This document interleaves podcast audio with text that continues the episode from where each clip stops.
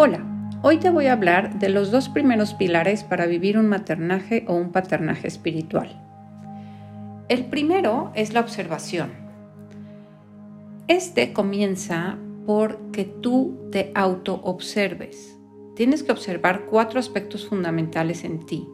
Primero tus reacciones, tus acciones, tus sensaciones corporales y por último tus pensamientos.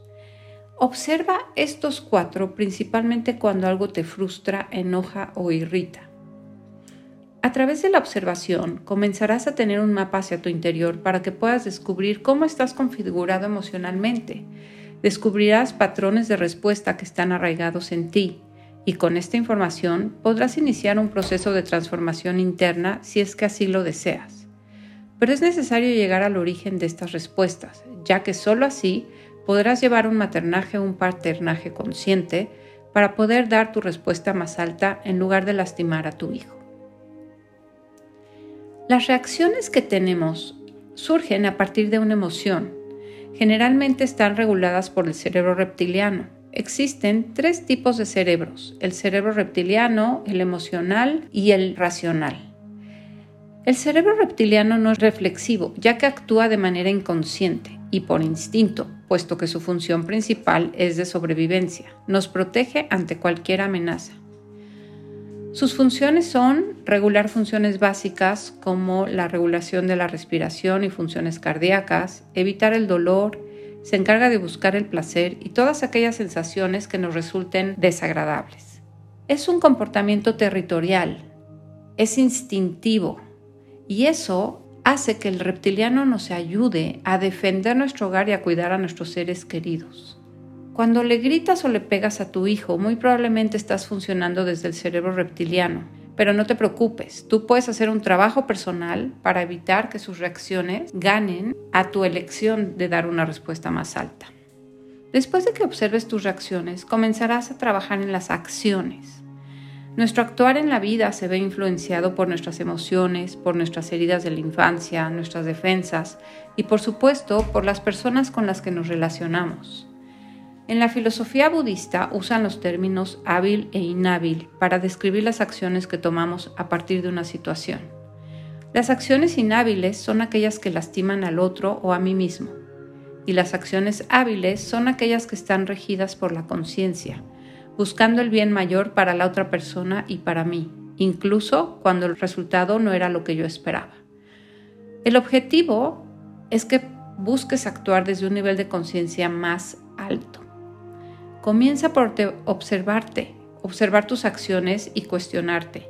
¿Esto que voy a hacer es hábil o inhábil? ¿Esto que voy a decir aporta o destruye? ¿Esto que voy a escribir suma o resta? Después de cuestionarte, toma una pausa y siente en tu corazón.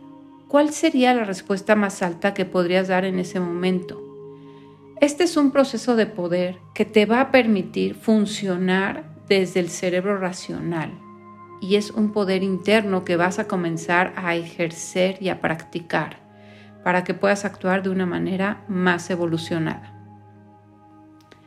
Cuando comiences a observar tus sensaciones corporales, esto es muy importante que identifiques qué sensaciones sientes cuando se despierta en ti una emoción. Aprietas los puños, aprietas la mandíbula, sientes un hoyo en el estómago, te inflamas o te duele la cabeza. ¿Por qué es importante observar las sensaciones corporales? Porque son la unión entre el cuerpo, la mente y las emociones y nos preparan para poder reaccionar o actuar. El mapa corporal de las emociones es poder reconocer las sensaciones físicas en tu cuerpo y esto te puede aportar claridad y profundidad en tu proceso de toma de conciencia sobre tus emociones y las reacciones. Y no solo claridad y profundidad, también te va a permitir a que comiences a observar en ti que puedes tomar decisiones conscientes antes de reaccionar y actuar. Por último, Intenta observar tus pensamientos, ya que nuestras acciones y reacciones están reguladas por nuestros pensamientos.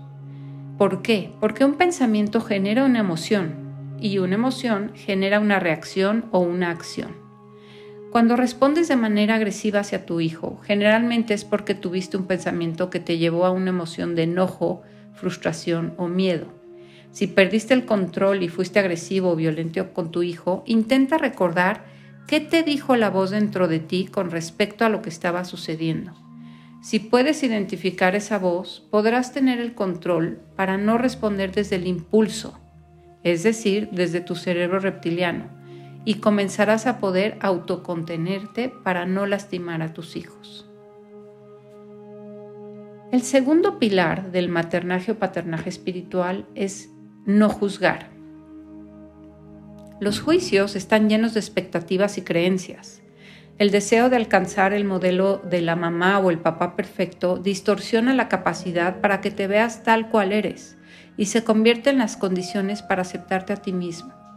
Los juicios te llevan a la culpa y la culpa no nos permite evolucionar dentro de nuestro maternaje o paternaje. Para que podamos evolucionar, trata de evitar los juicios, principalmente a ti mismo cuando escuche la voz dentro de ti diciéndote, eres una mala mamá o eres un mal papá porque le gritas a tu hijo, recuerda el primer pilar. Observa el pensamiento, solo obsérvalo. Si puedes, anótalo. Y después puedes decirle a la voz dentro de ti, ese es un juicio. Ese juicio no describe mi maternaje.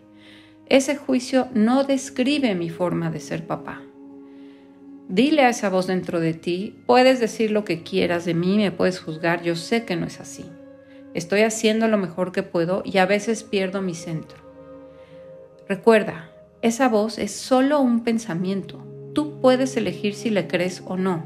Si le crees a esa voz, el sentimiento de ser un bueno o mal papá o una buena o una mala mamá va a crecer porque ese pensamiento va a despertar la frustración y muy probablemente perderás tu centro. Una herramienta que te puede servir en esos momentos er, es repetir esas respuestas como un mantra. Cuando las repites justo antes de perder tu centro, puedes lograr no descargarte con tu hijo. Repetir, me quedo en mi centro, me quedo en mi centro, me quedo en mi centro, estoy haciendo lo mejor que puedo, estoy haciendo lo mejor que puedo, estoy haciendo lo mejor que puedo eso te permitirá que el juicio no entre y no sea el que dirija tus acciones. Mientras tú sigas escuchando el juicio, es muy probable que te descargues en tu hijo. En cambio, si repites como mantra alguna de estas frases, vas a recobrar tu centro y podrás dar una respuesta más alta, ya sea irte a tu cuarto, encerrarte en tu baño, meterte en tu coche, darte un baño, te invito a que lo pruebes. Este es un camino de transformación que requiere de mucha observación, de mucha conciencia y de mucha humildad. Ten paciencia. Se trata de ir dando pasos pequeños. Vamos a dar pasos pequeños hacia adelante y luego tres pasos para atrás. Uno hacia adelante, cuatro para atrás, tres hacia adelante, dos hacia atrás. Y eventualmente lo vas a hacer de manera más automática, como aprendiste a manejar, ¿no? Al principio te fijabas perfecto al acelerador, el freno, la velocidad, el retrovisor, ibas muy, muy, muy estresado o estresada. Y ahora ya que manejas ni cuenta te das. Así lo vas a lograr eventualmente. Vas a lograr vivir un maternaje o un paternaje espiritual desde la conciencia de una manera muy natural para ti. Muchas gracias por escucharme. Si quieres que te acompañe en este proceso, te invito a mi grupo para papás y mamás, donde nuestro objetivo es elegir hacerlo lo mejor que podemos desde la conciencia.